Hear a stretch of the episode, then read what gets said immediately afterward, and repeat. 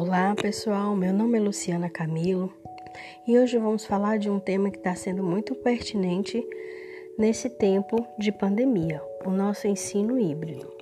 Muito frequentemente, em diferentes publicações, discursos e reflexões, o ensino híbrido tomou grandes proporções como solução para todos os problemas pós-pandemia. Porém, muito mais do que resolver o problema de unir aulas presenciais nas instituições de ensino e aquelas que vão ocorrer no formato remoto na casa dos estudantes, o ensino híbrido é uma abordagem que está inserida no rol de metodologias ativas. Isso quer dizer que há uma concepção de aluno protagonista de aulas que valorizam aprender a aprender, de identificação das necessidades dos estudantes, com foco na personalização, que parece ficar em segundo plano quando se trata do tema.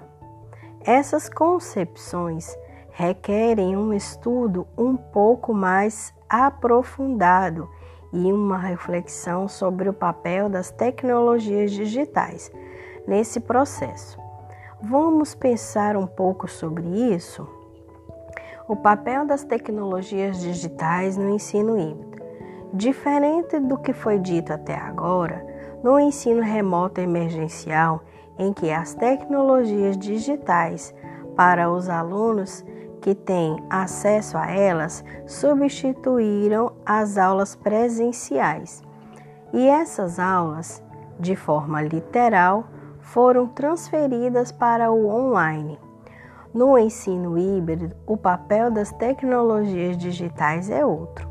As tecnologias digitais favorecem a personalização na coleta de dados e na identificação de quem são esses alunos, quais são as suas dificuldades e facilidades, e como as experiências de aprendizagem podem melhorar a atender ao objetivo de desenvolver habilidades e competências.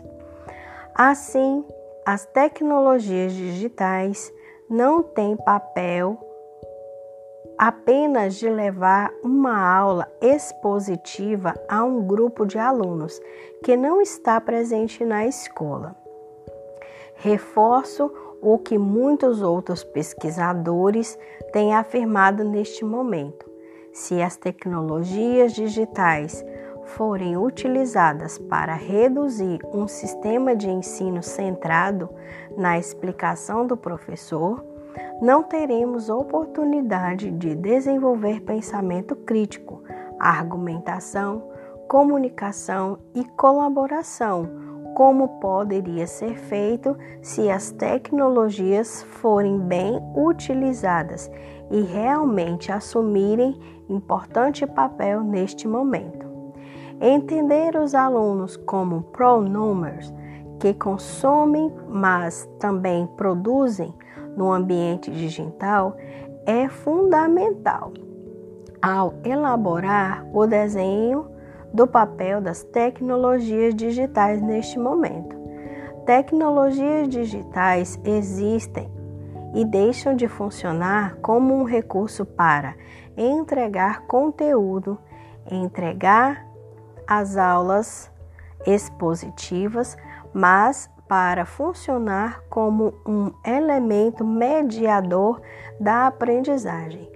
Assim, as experiências digitais passam a ser construídas como possibilidades de buscar a personalização da aprendizagem.